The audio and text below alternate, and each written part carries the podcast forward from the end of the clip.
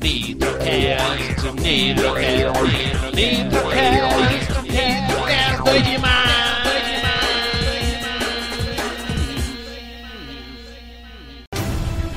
Olá pessoal, começa agora mais um Nitrocast, o seu podcast de dicas de RPG. E hoje a gente traz aqui com vocês, tá? O nosso Lip Goodman. Lip, vê se você tá mutado. Eu não tô conseguindo. Eu, eu mutei aqui, mas vê se você consegue é, desmutar o seu microfone. tá? Pode mandar ver. Ok, galera. Não, ainda tá mutado. Agora sim. Estão me ouvindo? Beleza, me ouvindo? agora sim. Eu tentei. Beleza, E aí, boa galera? noite, pessoal. Isso, isso. Eu tentei fazer um negócio diferente hoje aqui no Nitrocast e não deu muito certo, mas estamos aqui, Nessus RPG, doido demais. Estamos aqui com Felipe Goodman, com esse RPG sensacional, tá, galera? Vocês vão gostar a beça. Hoje a gente vai falar de um RPG que tá mó na moda aí, porque nós estamos na época da inteligência artificial, né? Tá todo mundo falando de AI, chat GPT e tal. E o Nessus é mexe com isso, mexe com esse tipo de tema, galera. Olha que doideira, né? Então, Felipe, é só só para quem tá entrando agora, galera, o Nessus RPG é um RPG de é, o é o Oeste de Aço, um RPG de robôs. A gente vai falar sobre ele. Isso é o que eu entendi, né? Depois o Felipe me conserta. Um RPG de robôs, é, de bang bang futurista, tá? E que tá saindo pela RPG Craftando, essa editora que aposta em talentos nacionais, e ele está em financiamento coletivo agora, nesse momento, né? Hoje é dia 9 de abril de 2023 e ele está em financiamento coletivo, você pode participar, tá bem legal o financiamento, tem muitos prêmios legais, a gente vai falar sobre isso hoje. Mas Felipe, então seja bem-vindo aqui no nosso Nitrocast. Tudo tranquilo com você?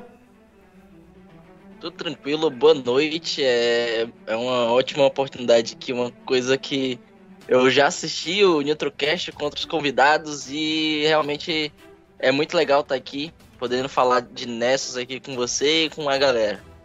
Exatamente, e o Nessus, né, já tem, tem um desenvolvimento meio bem longo, né? Eu já ouvi falar desse Nessus já tem uns dois anos, mais ou menos, uma coisa assim, né?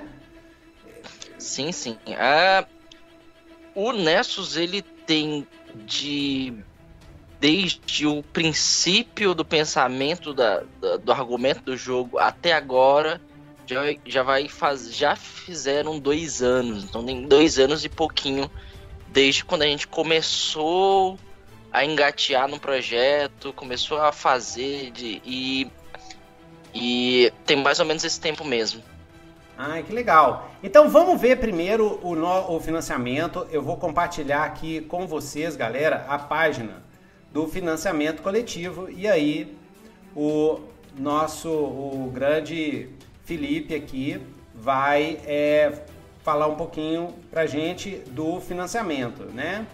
Então, Felipe, é, ele já está financiado, é isso? 100% financiado? 100% financiado, a gente, se, se me corrija se eu estiver errado, mas a gente já tá com 114%, eu acho, alguma coisa assim. Isso, Já, é. já passamos dos 21 mil, já, já pegamos a primeira meta extra e estamos aí para poder bater mais metas extras aí, porque tem muito mais coisa legal, tanto para melhorar o livro, quanto para trazer mais conteúdo pro jogo também. Então a gente já bateu o primeiro. Primeiro foi. é, a primeira meta extra foi uma aventura. Uma aventura extra é, chamada Chocalho da Cascavel. Que é uma aventura escrita pelo René Ricardo, que inclusive é o game design do jogo de Nessus RPG. E autor junto comigo. Ah, ótimo. Então, olha só aqui, galera. O mundo acabou. Iniciou-se a guerra, a era das máquinas. Venha, forasteiro de metal, e desbrave o oeste de aço. Nessus, craftando e por trás do escudo. O mundo acabou, iniciou-se a era das máquinas. o projeto do velho ao novo. Então vamos falar um pouquinho aqui desse começo aqui do velho ao novo. Como é que é essa ideia? Como é que é a premissa do cenário? Então, a premissa básica. O, hum. o Nessus ele se passa em um futuro do nosso mundo onde os seres humanos não existem mais. Hum. Os jogadores eles entrarão no hardware de máquinas em um mundo cheio de escassez de recursos, onde o planeta está em frangalhos depois de uma guerra mundial que acabou com a humanidade e fez com que o mundo ficasse tão caótico e radioativo que forçou as criaturas desse mundo a uma evolução mutativa onde todas as criaturas biológicas são muito mais casca grossa nesse novo futuro.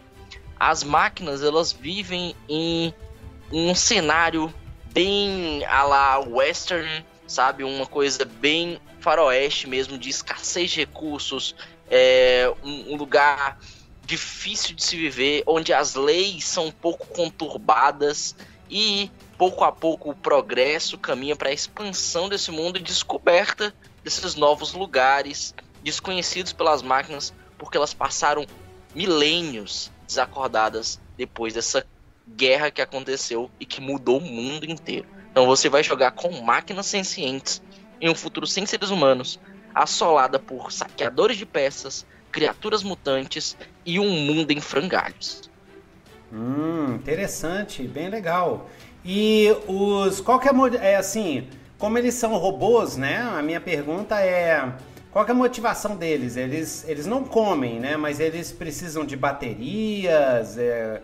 Como é Exato. que é essa? Então, hum. essas máquinas, as máquinas de Nessus, elas têm uma coisa chamada singularidade, que é literalmente a sua ciência. É se reconhecer como um ser vivo e ter crenças, objetivos próprios, formas de ver um mundo diferentes. Então essas máquinas elas estão aqui além de lutar por suas vidas, também para procurar por propósitos. Eu quero um, um conforto maior onde eu vou poder viver bem com peças, óleo, melhorias que eu quiser e coisas do tipo. Eu quero encontrar os meus criadores, eu quero fazer com que a civilização é, caminhe de certa forma ao progresso. Então, as máquinas de Nessus elas estão desligadas de suas programações e elas são donas do seu próprio destino e do seu próprio futuro.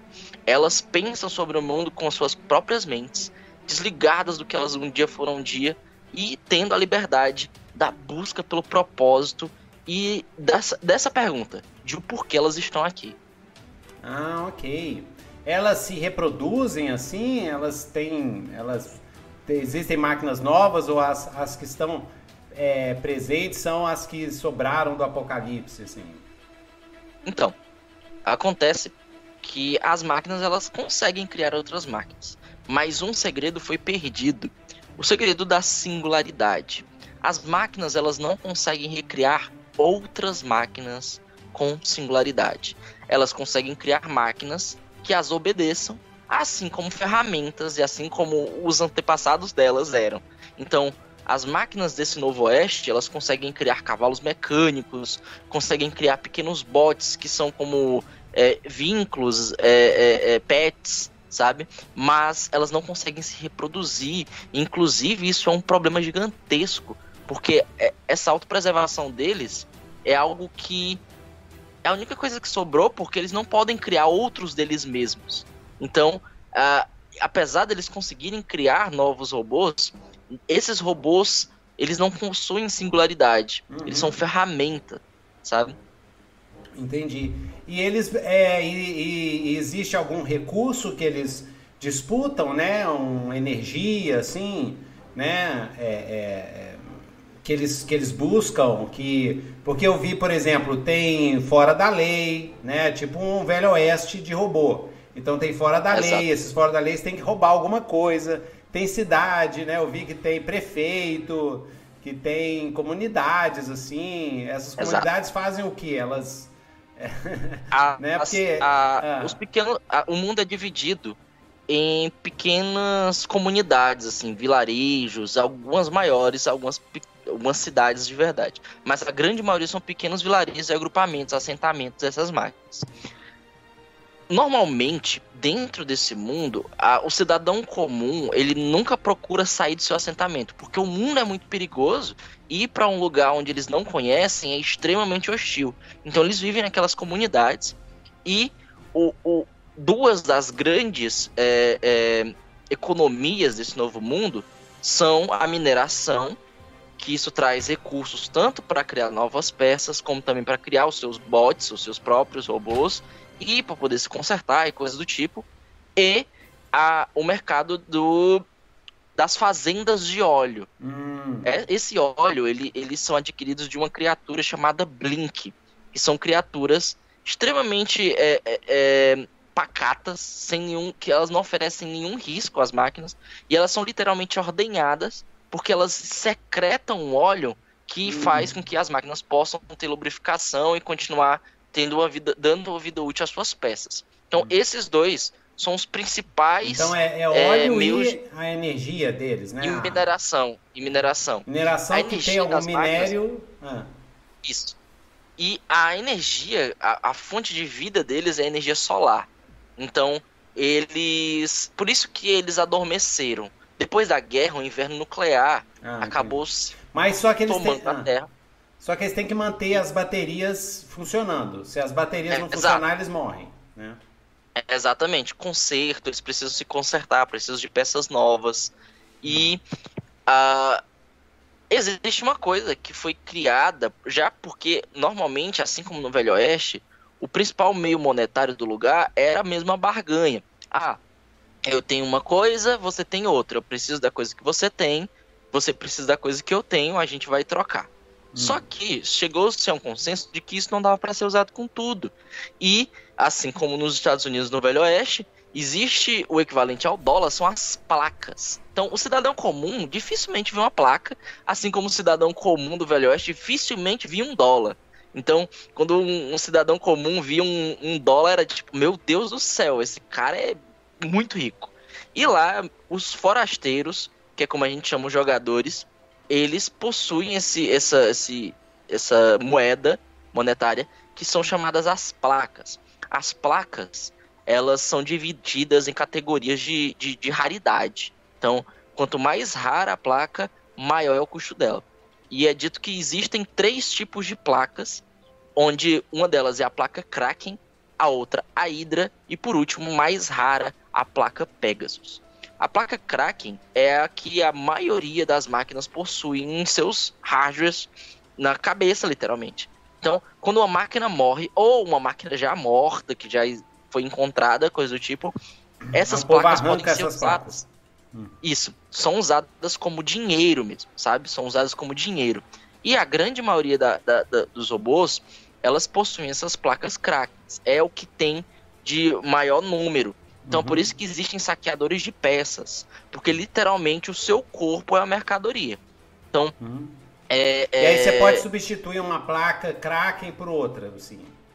Tipo assim, se a sua a placa sua... do cérebro estiver ruim, você abre e bota uma nova lá. Não, a sua placa, é, ela é uma, uma parte fundamental, porque ela tá ligada ao que você é. Então, hum. uma vez que sua placa, a sua placa só vai realmente fundir, digamos assim, quando você morrer, sabe? Então, você não troca literalmente a sua placa, você pode trocar completamente o seu corpo inteiro. Botar, hum. literalmente a gente chama de craftar uh, uh, o próprio a minha pergunta é assim, é esse dinheiro também é usado para outras coisas, tipo para criar um novo robô, alguma coisa assim? Entendeu? Essas placas. Não, ó, a partir do momento que essas placas, elas não podem mais ser usadas em outras máquinas.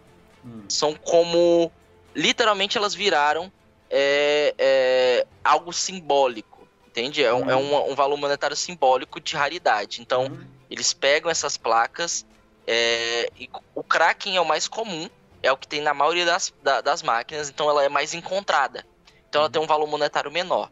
No meio disso, existem algumas poucas máquinas que possuem as placas hidras, que são placas bem mais raras de se encontrar uhum. e que ela tem um valor monetário maior do que essas placas cracks.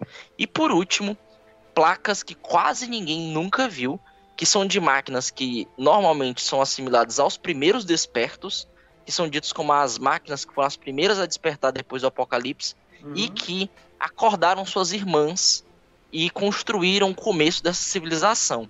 Então a placa Pegasus, ela é o maior em valor monetário e também a mais rara de todas uhum. de se encontrar.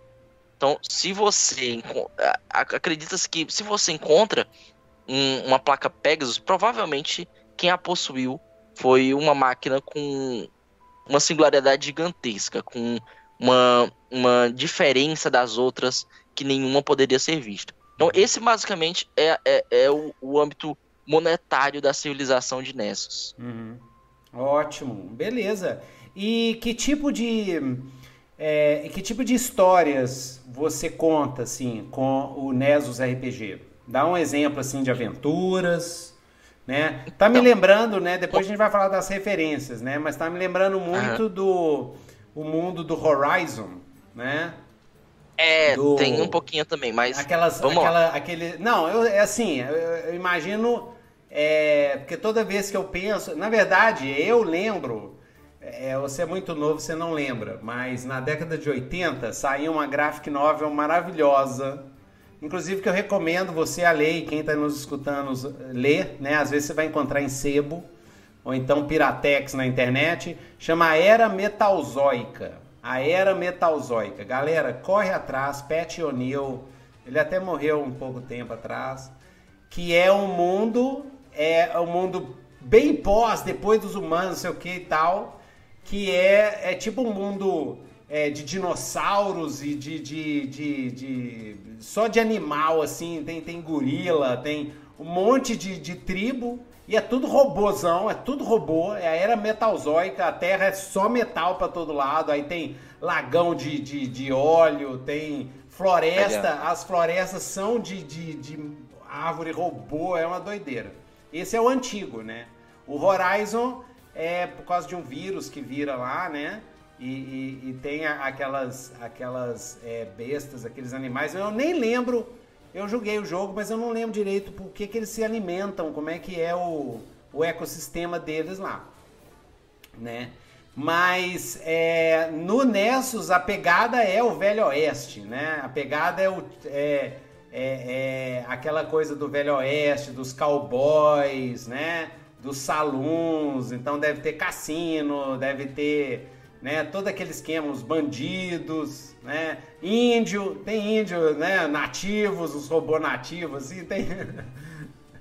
Então, vamos lá. É é o, o legal do ah. Nessas, gente, é porque, é. porque assim, ele é um RPG essencialmente faroeste. Então suas histórias estão muito ligadas aos arquétipos do faroeste. Só que ele também não deixa de ser uma ficção científica. Então você terá desde as clássicas aventuras é, do faroeste de escoltar uma uma freguesia, uma, uma, uma, um comboio, porque assim como no faroeste, viajar sozinho é uma coisa extremamente perigosa.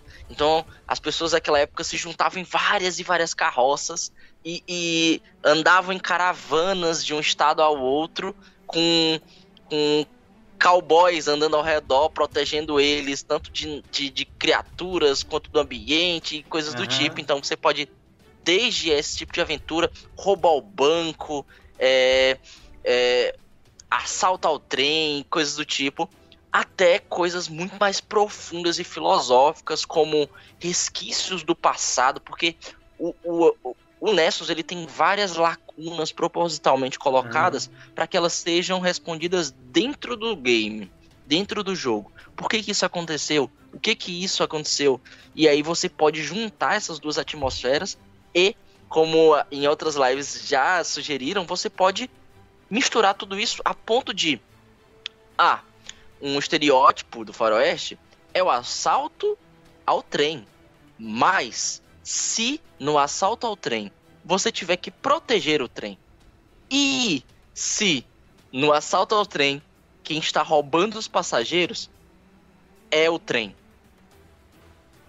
Entende? Então você consegue andar nesse tipo de coisa porque as máquinas elas vivem ali e, e não dá para saber exatamente o ah, que não. que você, tipo, aonde você só, tá pisando. Não é só máquina humanoide, né? Qualquer tipo de máquina não, pode não, ter ciência. Sem ciência. Exatamente. Uhum. Então, em Nessus, você não. Jogador, você não tem limitação estética. Você uhum. não tem limitação estética. Então você pode ser um robô humanoide, você pode ser um C3PO, você pode ser um R2D2 com rodinhas de tanque, sabe? Então não tem limitação estética do mesmo jeito que não tem para os NPCs. Então nesse mundo, ele você pode andar desde o bang bang mais pretencioso, usando de duelos, assaltos, uhum. é, ataque a banco, enfim, até é, investigar ruínas do passado, uhum. é, estar em uma mina e aí o dono da mineradora chama vocês para explorar essa mina porque os mineiros estão tendo problemas com alguma coisa lá no fundo daquele buraco. Uhum. Até explorar o próprio ambiente do lugar que agora estão repletos de mutantes, que são criaturas que são completamente diferentes do que já foram um dia. Desde criaturas que se camuflam debaixo da areia para poder Mas são é, orgânicos? Suas... São orgânicos são ou orgânicos. são inorgânicos? Ah. As criaturas orgânicas e Nessus, elas são todas chamadas genericamente de mutantes. Então cada um tem o seu nome, a sua nomenclatura e o que, que eles são. Mas é, sabe o termo animal? São os hum. mutantes, sabe? Os animais desse mundo, tanto a fauna quanto a flora, ela foi ela evoluiu forçadamente por causa desse ambiente hostil. E parafraseando. É, parafraseando o Jurassic Park, a vida sempre encontra um caminho. Então, as máquinas, elas são o, a criatura mais inteligente de Nessus. Só que existem criaturas biológicas nesse mundo disputando território com elas, sabe? Hum, e tem as ruínas dos humanos, tem os mistérios passados. As ruínas do velho mundo, exatamente. Hum. É, aí eles sabem que existiam humanos, assim, eles veem nas fotos, imagens e tal. Então, o que não? acontece? Se passou muito tempo e algumas máquinas realmente decidiram esquecer elas vivem num novo mundo e elas querem ser o que elas são agora. Então, os seres humanos não significam mais nada para elas. Mas existem máquinas que são muito apegadas ao passado. Então, eles não esqueceram. Alguns peregrinos, que é o conceito onde eles são viajantes, exploradores e coisa do tipo, eles gostam de encontrar bugigangas do passado, gostam de desbravar aquilo que não conheceram. E o passado e o presente, ele é algo o tempo todo é, é, junto, sabe? Porque são robôs em um faroeste no futuro, sabe? Tipo, é, é, o, o futuro, o presente e o passado é uma vertente que está acontecendo simultaneamente nas histórias de Ness. Hum, beleza. Então, gente, então vocês estão vendo aqui o cenário, tá? Esse é o cenário. Vou botar aqui de novo o financiamento coletivo, né? Vou botar aqui a página para a gente dar só uma olhadinha é, nos, no, nos prêmios, né? No, no, no é, né? No, nas, nas, no, nos patamares que tem, né? Então aqui a gente tem é, é, o patamar Senhor Mob Dick, Mob Dick. Esse daí é promocional, gente, da, de Páscoa. De Páscoa. É só do... hoje que tá tendo. Isso, 200 reais. Aí tem um monte de coisa. Estrela do xerife, box de luxo, 2D6 com engrenagem, que é um dados especiais, pôster A3 colorido, mapa em tecido. Nossa, e três marca-páginas novos. O, o mais baixo, né? O apoio mais baixo é o Forasteiro, de 31 reais onde você tem o direito ao livro básico, livreto da aventura Rio de Areia Colorido, livro básico colorido, cinco trilhas sonoras exclusivas e metas extras digitais e o seu nome no crédito do livro. Depois tem o, o de 139 reais, né?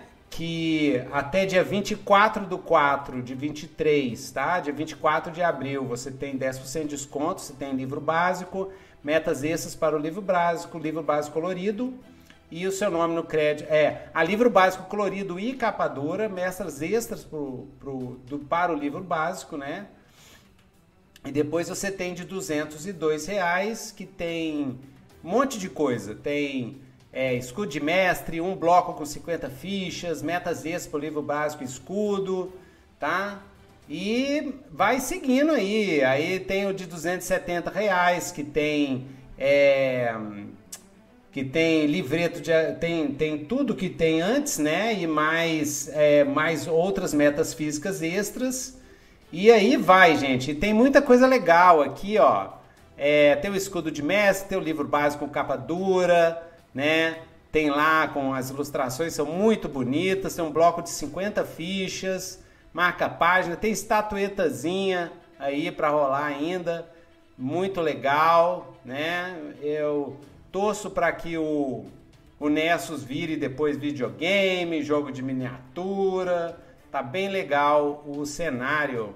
Vamos falar um pouquinho, então, Felipe. Vou até puxar aqui a ficha de personagem, porque eu acho legal falar do sistema de jogo do Nessus, né, do RPG, e dando uma olhadinha na ficha de personagem ajuda a gente ver como é que é que funciona, né? Vou colocar aqui o PDF para o pessoal e aí você pode ir falando aí para mim. Como é que é o, o sistema do Nessus? Então, o sistema do Nessus a gente pensou desde o princípio a ser algo acessível, acessível de todas as formas, tanto na questão da linguagem da ficha, de como ela funcionaria, até mesmo para os dados que a gente usaria dentro dela. O principal é, envolvida nesse tipo de coisa, na parte do sistema, é o René Ricardo. Eu cheguei para ele com a ideia, cara, ó, eu quero mais ou menos isso daqui, ó. Eu quero um sistema onde a gente se sinta uma máquina. Então eu redigi uma ficha, regras básicas e coisas do tipo, e ele foi dando o, os, as nuances, consertando o que talvez não fizesse sentido. Depois dos testes a gente foi arrumando ali e basicamente o sistema de Nessus ele é extremamente é, amigável, tanto com pessoas que estão começando agora no RPG, como com dinossauros de RPG por aí. Ele é jogado apenas com um dado de seis lados, uhum. apenas um, um, dado de seis lados, e a, a mecânica básica dele é você pegar o seu dadinho de seis lados, jogá-lo e somar o que caiu nele com um dos seus atributos equivalentes àquilo que você estiver fazendo. Uhum. Então, isso vai Qual? dar um número que hum. precisa ultrapassar a dificuldade daquele teste. Uhum. Um número alvo. Uhum. Isso. Uhum. E aí, dentro dessa situação, você vai poder ter vantagens e desvantagens. Sendo uhum. vantagens quando você tem. Você joga dois dados e pega o pior resultado. Não, o melhor resultado. E quando você tem uma desvantagem, você joga dois dados e pega o pior, o pior resultado. Uhum. E, dentro dessas vantagens, o seu conceito, que é basicamente o que você é, a sua alcunha, o seu trabalho, sua especialização, vai te dar vantagens onde em situações que tenham ligação com o seu conceito. Então, se você é do conceito fortão e você vai levantar algo pesado, você vai fazer esse teste com uma vantagem. E assim você usa de seu conceito para poder tirar vantagem sobre situações ligadas a ela. Uhum. Ótimo, ótimo.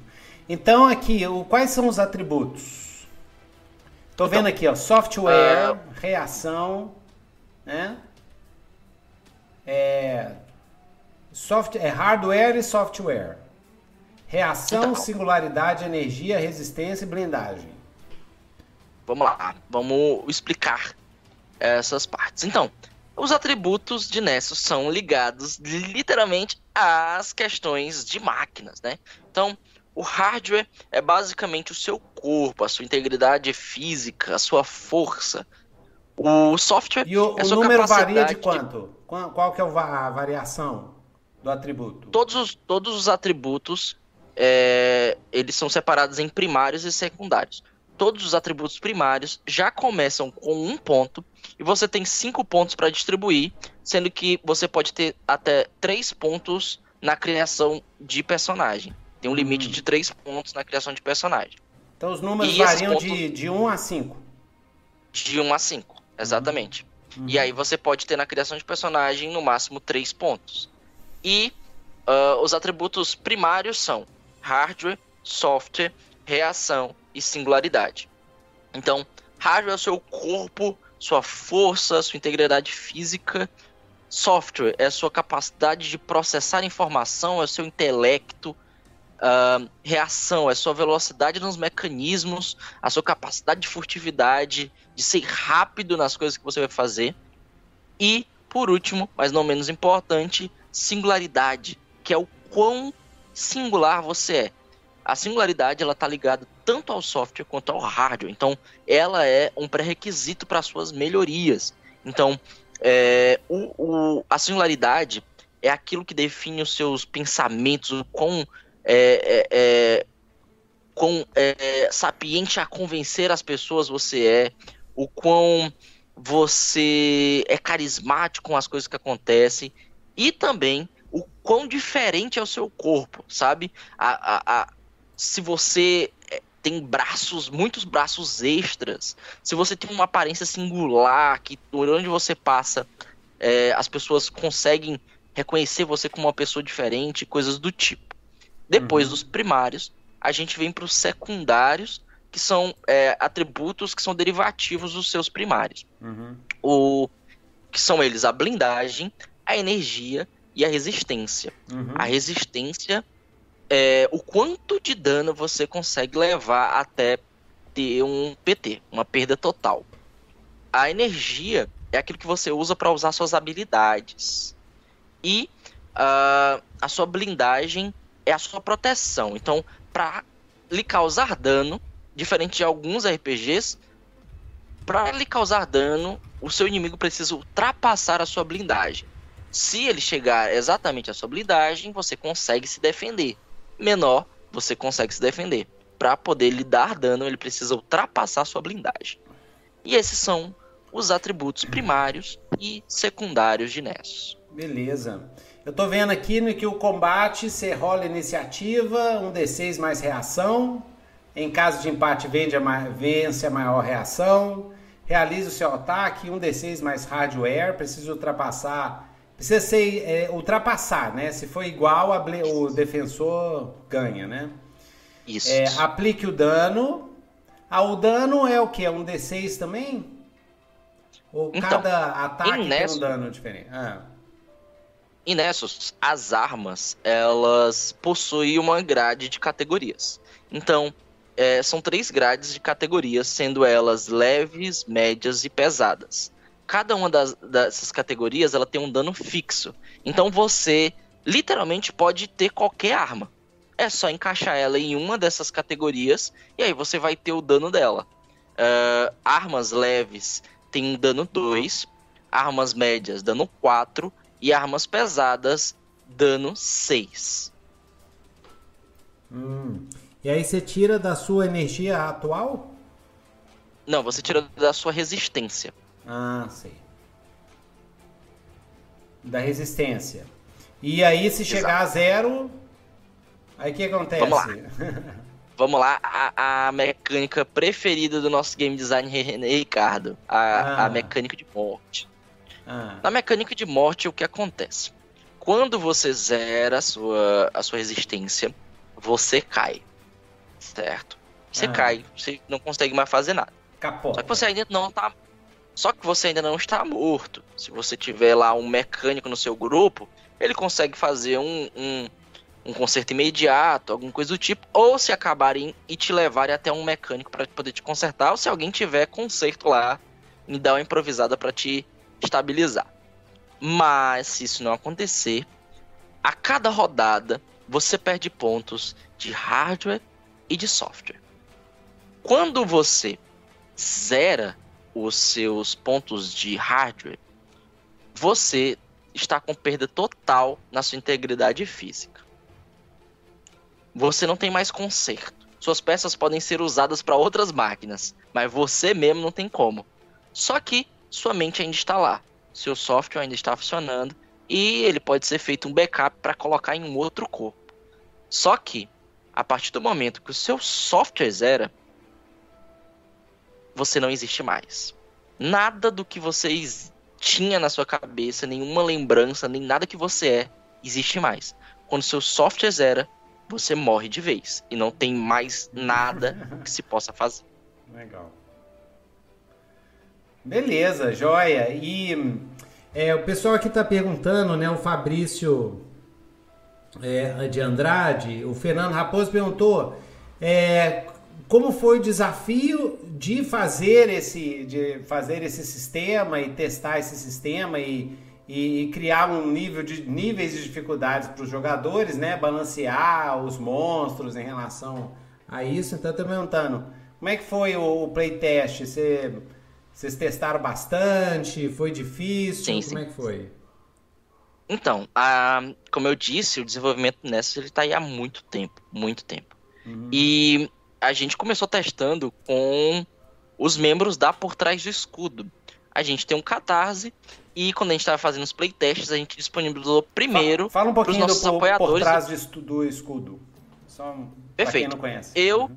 é, eu o, e Renê, os dois autores, somos da Por Trás do Escudo, que é uma página cearense de RPG, que a gente divulga RPG, tanto livros nacionais e também coloca dicas é, e material para uso em mesa, tanto para mestres quanto para jogadores. Então a gente lança é, ideias de personagens, ideias de aventuras, ideias de itens. E a gente já tá aí na luta há seis anos. A gente já era a- a- uma das maiores páginas de RPG do Norte Nordeste lá em 2022. Infelizmente, em setembro, a nossa conta foi hackeada. A gente já tava quase chegando aos Ai. 30 mil seguidores. E a gente perdeu tudo. Perdeu, Ah, a na conta no Instagram? tudo. No Instagram? Isso. Ah, sim. Isso, no Ah, Instagram. eu tive conta hackeada também. Perdi uma conta de, de quase 37 mil. É foda. É foda perder É conta. triste. Nossa, é muito. Triste. Nossa, eu, e, e olha que. Só agora eu tô começando a animar de novo, mas nossa, é muito, é muito, é muito chato, cara. Nossa, eu É odeio o. Zuckerberg tanto, eu odeio aquela empresa dele tanto. Nossa senhora. É, e quando você perde, eles te deixam na mão. Não, não tem dessa, É, não. Se você Entendeu? não for um cara, tipo, se você não for um youtuber extremamente Bala, famoso é. do mainstream, tipo, Eles, eles estão um pouco se lixando e. É, te dão uma banana e que se dane você. É Mas felizmente, hoje a gente bateu 10 mil seguidores. Ai, a gente bom, vamos- bom. vamos seguir, vamos, Vamos voltar. lá. E voltamos, com, continuamos fazendo, a gente lança conteúdo toda semana. E dentro disso, a gente começou a, a desenvolver o Nessus e testar o Nessus com os nossos apoiadores. Perfeito. Então, começou por eles, então, cara, a- a- palavras de um, de alguns dos desenvolvedores, dos desenvolvedores não, dos, dos playtesters, a primeira versão de Nessus, ela era tão mortal, mas tão mortal, que você podia começar morto. Muito bom. É porque antigamente, em Nessus, quando você zerava essa energia, você ficava inconsciente. E ficar inconsciente Nessus é praticamente estar morto, porque qualquer inimigo pode te matar. Aham. Então, a, a gente foi com isso, sabe? Foi fazendo esse- isso há dois anos atrás. Então, playtest, playtest, testando, equilibrando aqui, pegando o que funcionava, porque o nosso, o nosso patamar sempre foi de, de Nessus ser um jogo é, desafiante, sabe? Aquela proposta, aquela proposta do, do Velho Oeste, mesmo. Exato. Aquela proposta do Velho Oeste de ser um lugar difícil de se viver, a gente queria dar um gostinho disso no jogo. Aham. Então, foi difícil a princípio equilibrar isso, porque antigamente era muito mortal, muito mortal. E, e aí a gente foi pegando as peças, alterando coisas para que aquilo ficasse agradável, mas não balanceada, perdesse né? a essência. É. Uhum. Então a gente chegou nesse ponto. Uma coisa que a gente sempre fala é que o fato de se usar um só D6 faz com que o sistema ele seja um sistema de explosões, um sistema onde ele sempre está prestes a te surpreender negativamente ou positivamente. O, o, o acerto crítico e o erro crítico são muito mais frequentes nessa. É, é 15%, né? E toda- você, e você não tem curva, você tem uma linha reta, assim, né? É, Exato. É, então, é. toda vez uhum. que você escolhe jogar o dado, toda vez que você escolhe jogar o dado, é uma aposta que você faz. Uhum. Então você pode ser. Você vai para um, pra um combate e você é muito bom naquilo que você faz. Você é muito bom naquilo que você faz. Só que quando você joga o seu dadinho, existe sempre a chance de você tirar um erro crítico. Então, é, existe uma frase em As Baladas de The Scrooge, que é um, um filme é, é, de uma antologia de vários curtas-metragens de, de Velho Oeste, que é no Velho Oeste, por melhor que você seja, sempre pode ter alguém melhor do que você. Uhum. Então, é, os combates em Nessus, eles são pontos altíssimos, onde você não pode literalmente meter um monte de combate, porque eles são curtos, sabe? Os combates em Nessus, eles são curtos e são momentos importantes. Então, tipo, se você é, estruturar toda a sua narrativa apenas em combates, a sua galera vai morrer depois do segundo no máximo, assim. Porque eles são muito mortais e são muito arriscados. Ninguém entra num, num salão em Nessus, mesmo jeito como se era na época, e também nos filmes que a gente vê de faroeste, apontando arma para todo mundo. Porque enquanto você aponta para uma pessoa, tem 15 apontando para você. Então você precisa ter essa ciência de que é, é, você não pode ficar enlouquecido por aí ameaçando todo mundo. Porque um combate, ele é algo que tem que ser colocado em um momento realmente importante. Então, um combate, ele é algo que pesa. Agora, sabe? Você, é algo que você, importante. Você falou que tem modificadores, né? O sistema tem modificadores, vantagens e desvantagens. Qual que é o limite de modificador? Quanto de bônus você pode botar num teste? Então, ou, ou de, uh, ou de penalidade. Os bônus numéricos mesmo, bônus numéricos, você só ganha com habilidades. Então, é, um tiro certeiro vai te dar mais dois no seu tiro. Enfim, as suas vantagens, ela te dá a oportunidade de jogar dois dados. Hum. Entende? Ela te dá a oportunidade de jogar dois dados e ficar com o melhor resultado. É, aí dá uma. Aí em termos de probabilidade, você, aí você começa a gerar uma curva né? E como é 2D6, 2D6 eu tenho as manhas. a grande maioria do, do, dos resultados vão sair entre 7 e 9. Quando você rola 2D6, a maior parte da curva vai cair nesse, nesse intervalo. Tanto que é o, o segredo do PBTA. Né? A minha questão é o seguinte, é... e no caso de contexto, de vantagem de contexto, por exemplo, o cara vai dar um tiro, mas aí ele fala o seguinte, porque já que, eu, já que é um jogo muito mortal, se eu fosse jogar, eu ia, antes de dar um tiro, eu ia fazer o possível pra, sabe, tipo assim, eu ia subir numa, num Conseguir negócio, ficar tipo numa sombra, situação. é, não sei o que, ou então, se eu quero matar um cara, ao invés de usar o tiro, eu vou pegar uma banana de dinamite, preparar uma armadilha pro cara, botar lá debaixo do, do, do trem dele, entendeu? Já que quando Exato. o jogo é muito mortal, o jogador experiente sabe que ele não tem que vai ter criativo. que usar. Exatamente. Então tem esses, esses bônus de. É, como é que fala? Tem, de, é, é, é isso, né? De oportunidade, é, é isso, né? de, tipo, de, condicionais, assim. As vantagens, elas não são só relacionadas a, numer, a números em si, uhum. né? Uh, o que acontece?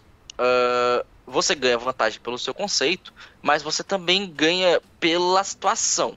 Então vamos uhum. supor, uh, se você tá num tiroteio à noite e você não tem uma visão noturna, coisa do tipo, você vai ter uma desvantagem lutando na escuridão completa.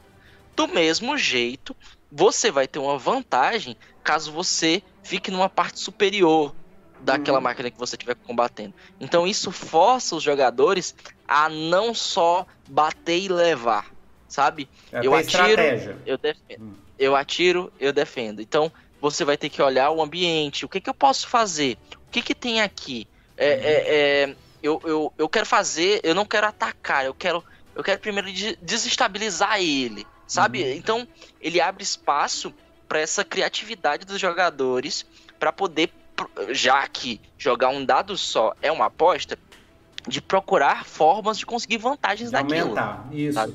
O Fabrício Andrade aqui fez uma pergunta qual é o nível mais alto alcançável no sistema e como ele lida com essas relações de poder de níveis diferentes.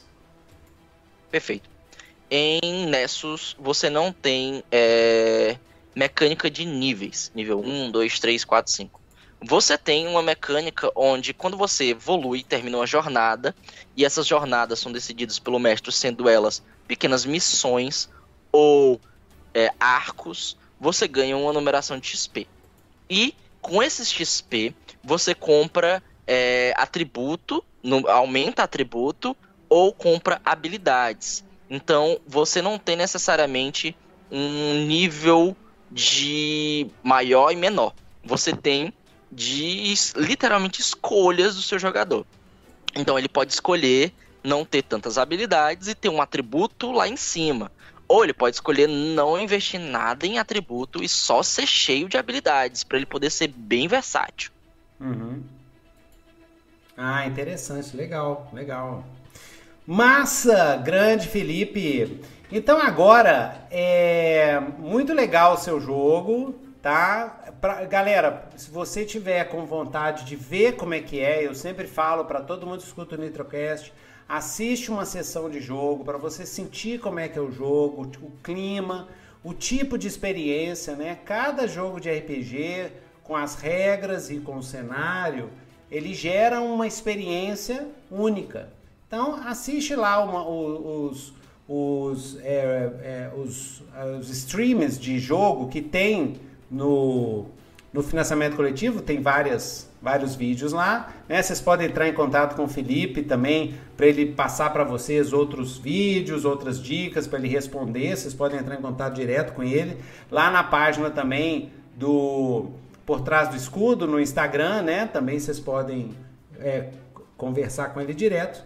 E aí, Felipe, eu queria é, perguntar para você, né?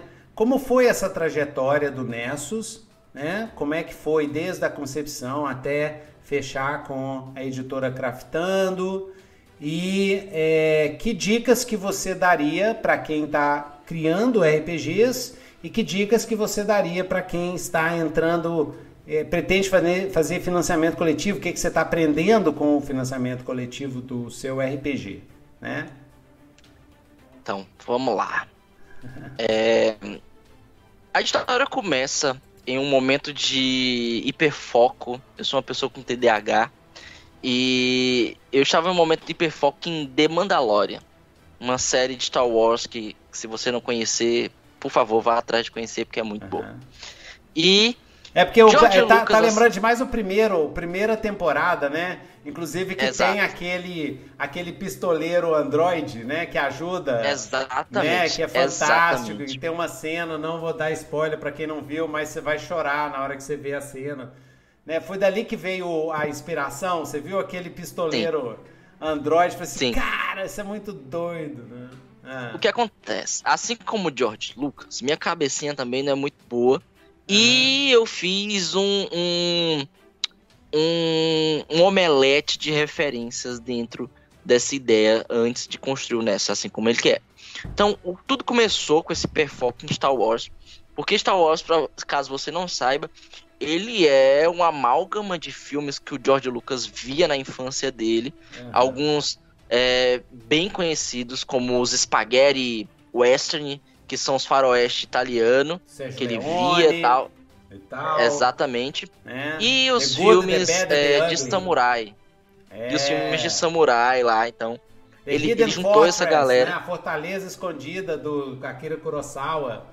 Né, gente? Exato. Vocês assistem esse filme, hein? Sete Samurais, né? Sete, Sete Samurais, E exato. aí as versões mais contemporâneas, Sete Homens e um Destino, né? Que é a versão americana. Muito legal. E, e aí, o que acontece? Eu, então, peguei isso. Cara, eu pensei, mano, eu quero jogar. Eu quero jogar um faroeste. Com, com droid, pô. Com, com, com armas é, a laser, sabe? Em um mundo árido, sem seres humanos. Eu não quero jogar com ser humano. Eu quero jogar com uma máquina. Eu quero me sentir uma máquina. E aí eu vi um, um filme que explodiu minha cabeça, que é um, é um curta-metragem chamado Aidan, da Unity e da Otis, Otis Studio, que é do Neil, Neil que ele é um francês que é diretor de Sharp, Elysium, Distrito 9. E nesse, nesse, nesse curta, são máquinas que acordam de seus casulos e elas são extremamente humanas, assim, não fisicamente somente, como, mas como é, expressões. É como é que chama curta? Adam. Adam. Ah, eu acho que eu já vi. É, é um de Unreal. É Adam. É, da, da Unity. Movie. É, é um. É um. É pra ter, é, mostrar o. A, o engine da Yud, da Yud. Ah, sei, Isso. sei, exatamente, exatamente. Isso. Uhum. Vou colocar aqui no, no eu... link aqui, viu, galera? Vou colocar aqui no show e notes eu aqui. Isso, eu ah. achei, achei fenomenal, cara. Porque quando eu pensei em fazer alguma coisa assim, eu não queria um robô Westworld. Não queria um robô humano, sabe? Eu não queria pele humana no meu robô que eu estivesse jogando. Eu queria ser um robô, um droid mesmo, metal, sabe? Um trambolho de metal mesmo, assim como Star Wars, assim como nessa. E aí eu fui até o René. e perguntei, cara, é. Preciso, eu, eu, eu tenho muito disso e de, de montar cenários e procurar jogos. Eu não sou muito é, fã de, de criar coisas, sabe? Apesar de eu ter criado nessa, eu gosto de procurar coisas que já existem e explorar essas coisas que já existem, porque dá muito menos trabalho. Então, é, eu procurei pedir conselhos para ele sobre sistemas que eu pudesse usar, assim, né? E ele me deu algumas sugestões tal, mas nenhum coube bem naquela proposta que eu tinha para poder uhum. conseguir jogar isso que eu queria. E aí ele chegou para mim e falou assim, cara, assim, eu acho que tu tá montado aí em um, uma galinha dos ovos de ouro. Eu acho que se a gente desenvolver isso, dá para fazer um negócio muito legal. A gente pode distribuir no drive-thru, no Dungeonist de graça, pague quanto quiser. E dá pra fazer um negócio assim legal. Na época, tava saindo um jogo chamado de Tiny Dungeon pela Retropunk. E é um joguinho minimalista, com 29 páginas. E a gente achou, cara, a gente pode fazer um bagulho assim. Vamos fazer uma zinhazinha pequena, um cenário, um sistemazinho minimalista, pra galera se divertir, mandar pros nossos apoiadores, enfim. Beleza. Esse foi o pontapé inicial de Nessus RPG. Só que escrevendo, testando, pegando feedbacks, pouco a pouco as coisas foram aumentando. Ele foi deixando de ser algo minimalista e não deixando de ser algo fácil de se aprender, mas foi deixando de ser algo minimalista. O cenário parecia mais complexo, as regras também tinham uma complexidade maior. E aí a gente viu que aquilo ali não era mais o nosso primeiro projeto. Juntamos todas as nossas ideias com os playtests e lançamos o Fast Play lá pela Dungeonist de graça para todo mundo na primeira semana, o Fast Play bateu 300 downloads. 300 downloads. Foi muita coisa, uma recepção que a gente não esperava.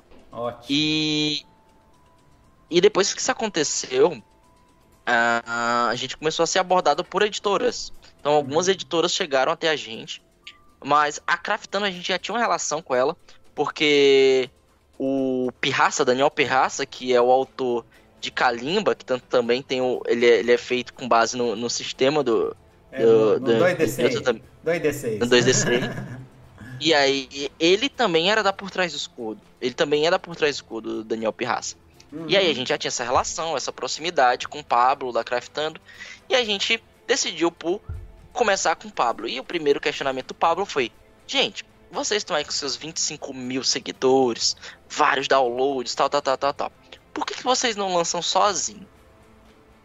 E aí foi o que?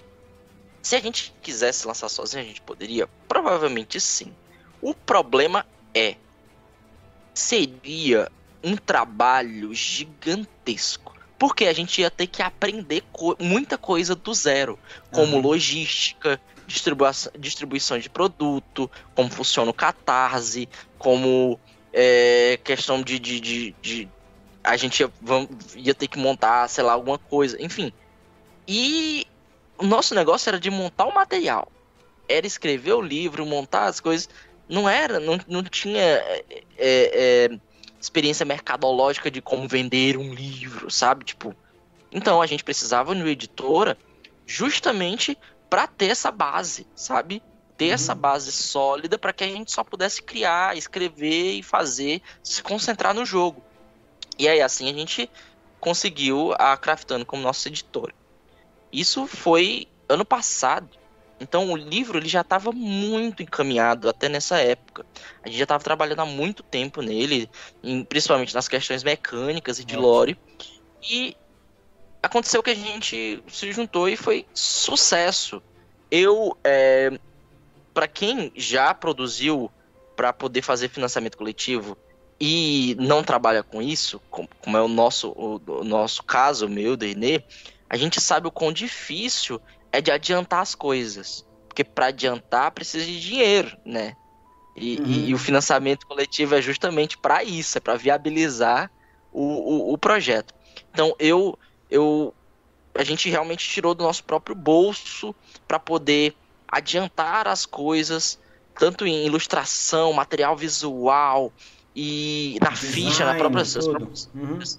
no design, porque assim se você não está começando no RPG agora, eu vou ter que te dizer uma coisa. É, é até uma dica lá pro final. Não importa o quão bom seja o seu RPG, se ele não chamar atenção.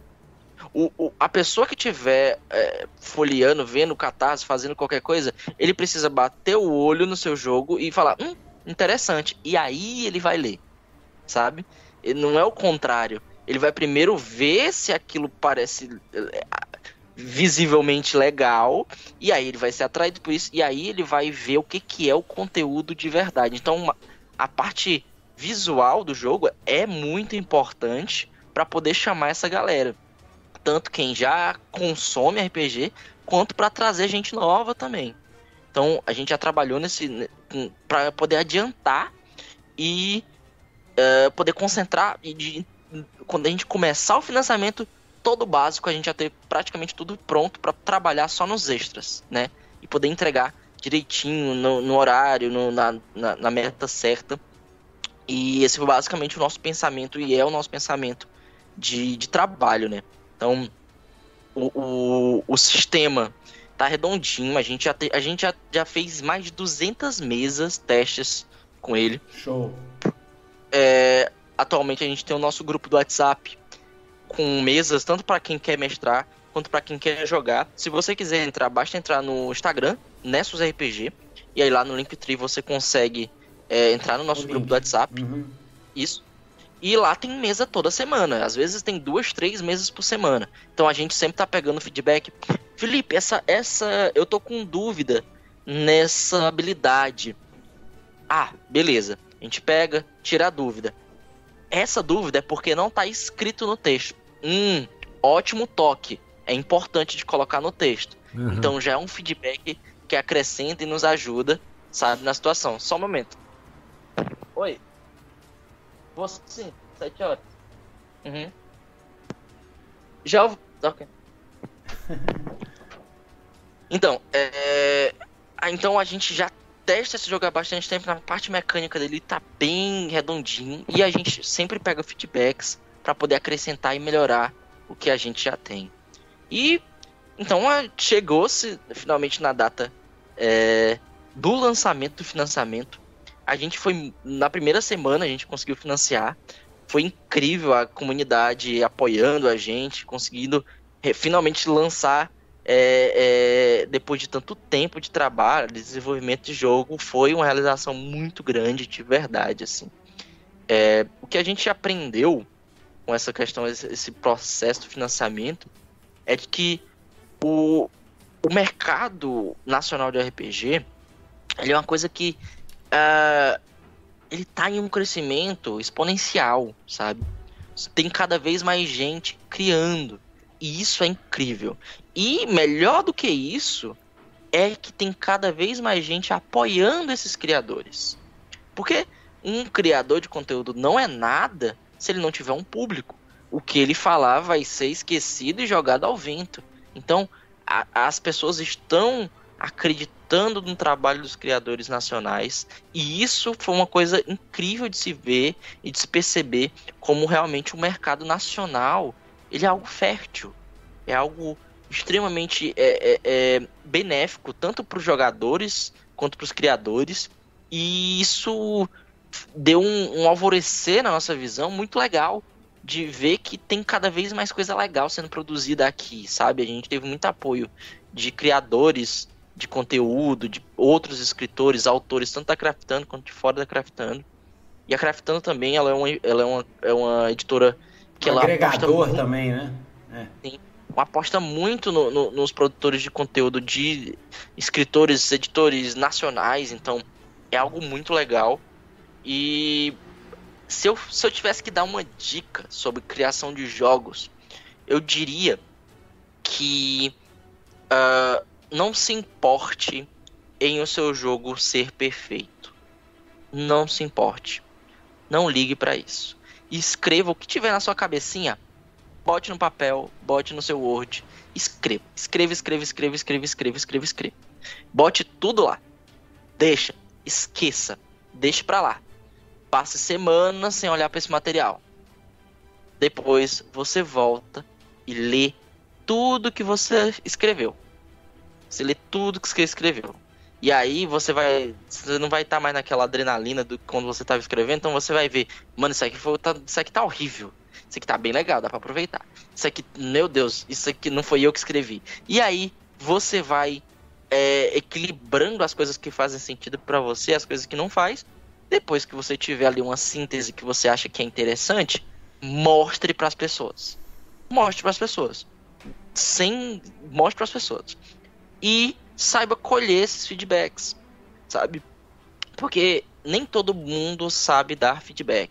Nem todo mundo entenda isso, que nem todo mundo sabe dar feedback. Então, é muito importante você saber filtrar e, primeiro de tudo, estar muito clara a sua proposta. A sua proposta precisa estar muito clara. Por quê?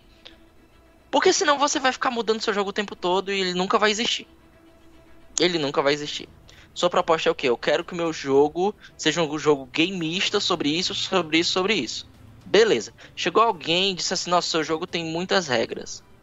Assim, tá, minha proposta realmente é ser um jogo gameista, então tem que ter muitas regras tal. Então, tem coisas que você tem que saber nivelar de o que, que você consome, o que, que você não consome nesses feedbacks. E por último, pegar aquilo que você é, é, pegar de melhor desses feedbacks e não ter apego. Sabe? Você tem que ver que você pode errar. Sabe? Você pode errar. E para o seu jogo ficar melhor, às vezes você vai ter que se abrir mão de coisas que você achava muito legal no jogo, mas não funcionava. Desculpa. Às vezes acontece. E acho que esse é, é, é, é a minha melhor dica, essas minhas melhores dicas para quem quer escrever um jogo, lançar um jogo. Legal demais, Felipe. Então, é isso aí. Excelente dica, excelente dica. Eu queria só ressaltar que, é, como você mostrou, 200 mesas e tal, ou, é, é, essa dica que você passou é ótimo e complementando com testar, testar, testar, testar, testar tem que testar muito, gente, muito. Né? Às vezes o pessoal manda para mim um sistema de RPG, eu falo assim, tio Nito, o que, que você acha desse sistema? Eu falo assim, olha, tá interessante, mas tem que testar, tem que testar. Tem muita coisa que no papel é linda e na hora do vamos ver você fala assim, hum, não tá rolando, não tá rolando. Uhum, acontece. É, acontece isso. Então, joia, gente, ó, conversei hoje aqui com o Felipe Goodman do Nessus RPG, o Oeste de Aço, que está em financiamento coletivo, tá lá no Catarse, o link está aqui, vocês podem chegar lá é, pela editora RPG Craftando, é, por trás do escudo, que tem uma comunidade enorme no Instagram, então vocês podem ir lá. Vai até que dia, Felipe? Vai até que Cara, dia? Cara, vai até vai até dia 5 de março. 5 de março. Tem ainda. Ah. Depois ainda, vai ter uns late pledge, é, né? Um... É, vai ter late pledge ainda, mas é, aproveita, porque até dia 24 de abril ele tá com desconto. Então, já vai. E tem muita recompensa legal. E se você tiver de bobeiras e tiver gostado, vai lá agora porque tem uma promoção exclusiva de Páscoa lá. Então você pega tudo, coisa que você não vai conseguir pegar depois, Isso. como é, você tem a medalhinha de xerife de Nessus, é, é um, é um pin de metal, assim, que você coloca no peito. Tem o, o- o mapa caixa, em né? tecido. Doida. Tem a caixa de madeira mesmo, assim, sabe? Então, Isso. vai lá pra você E pegar no ajuda aí, massa. galera, pra sair a, a miniatura, né? A miniatura, ela É. tá mais pra frente, é uma meta mais pra frente, né? E, e tem um negócio, a, a- se você apoiar o, a parte digital, qualquer meta extra que você que for batida, você vai receber esse digital sem nenhum custo. Se você apoiar a parte do de que você consegue as metas extras físicas, Uhum. vamos supor, a próxima meta extra é o Hot Temp, que é aquele metalizado na capa. Se Show. você apoiou aquilo e bateu o Hot Temp, você vai ganhar o seu livro melhorado sem precisar gastar nada a mais que isso. Então É. vai lá, apoia. A gente tem muitas aventuras ainda para poder completar. Se a gente completar tudo, a gente vai fazer um livro capa dura de aventuras, com várias aventuras para você já É. começar aí tendo uma campanha longa aí para você conseguir narrar pra galera. Então é isso aí, galera. Muito obrigado, Felipe. Muito obrigado, pessoal que está assistindo aí, tá? Pessoal que visitou aqui a nossa, o a nosso, é, nosso streaming. Deixa eu agradecer aqui o Tu Edições, Fernando Raposo, Fabrício de Andrade e mais um montão de gente que está assistindo. Não quis comentar aqui, mas comentem, dê o seu like aqui e Pra quem tá escutando, né? É para quem tá, que, para quem assistiu, daqui a pouco vai estar também no Spotify, Nitrocast Spotify, em todos os lugares de podcast. OK, galera? Muito obrigado. Muito obrigado, Felipe, e até o próximo Nitrocast, galera. Uhul!